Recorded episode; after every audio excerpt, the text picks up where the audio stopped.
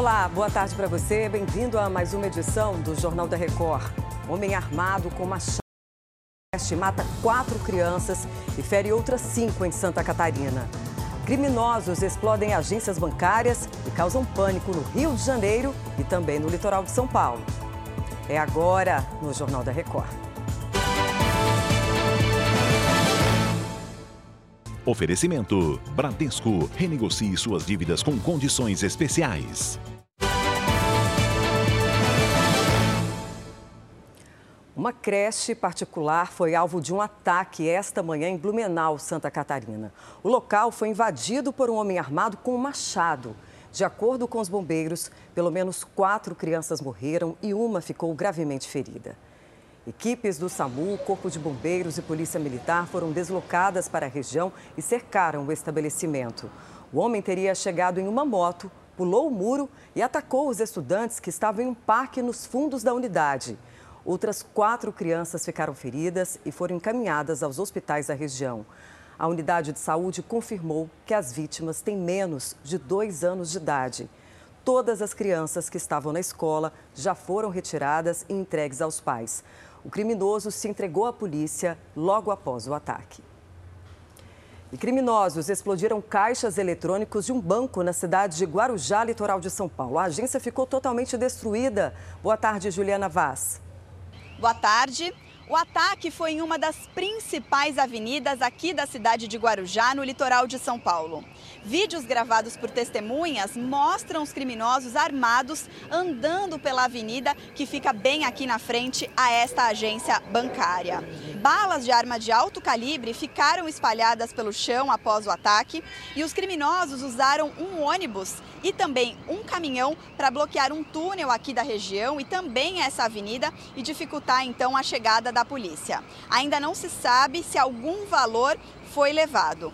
Uma base da Polícia Militar, que fica a poucos quilômetros aqui da agência, também foi alvo dos ataques. Agora a polícia investiga se esses dois crimes têm alguma relação. De Guarujá, Juliana Vaz. Obrigada, Juliane. Em Duque de Caxias, na Baixada Fluminense, uma agência bancária também foi alvo de 15 assaltantes. Vamos ao Rio de Janeiro, de onde o repórter Fábio Peixoto atualiza as informações. Boa tarde. Olá, Patrícia. A quadrilha chegou em quatro carros, dois deles roubados, e fecharam a rua onde ficam os caixas eletrônicos dessa agência bancária. Tudo isso aconteceu por volta das duas horas da manhã e, apesar do estrago, ninguém ficou ferido.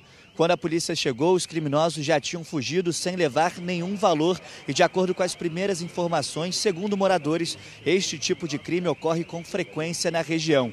A mesma agência já foi alvo de ataques em 2020. Do Rio de Janeiro, Fábio Peixoto.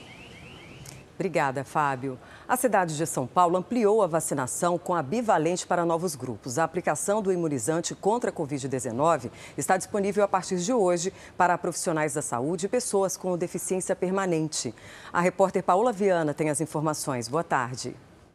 Olá, boa tarde. Também poderão ser imunizados com a bivalente os funcionários do sistema prisional e a população carcerária. Lembrando que as doses da bivalente seguem disponíveis para idosos acima de 60 anos, indígenas, gestantes e pessoas a partir de 12 anos com comorbidades. Esses grupos podem ser imunizados desde que tenham recebido a última dose de reforço há pelo menos quatro meses. Quase 800 mil pessoas já receberam a vacina bivalente aqui na capital. De São Paulo, Paola Viana.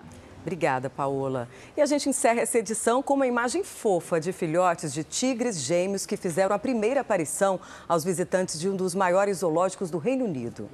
Alif e Raya têm apenas três meses. As duas tigresas de Sumatra foram registradas brincando ao lado da mãe, encarando os visitantes com curiosidade.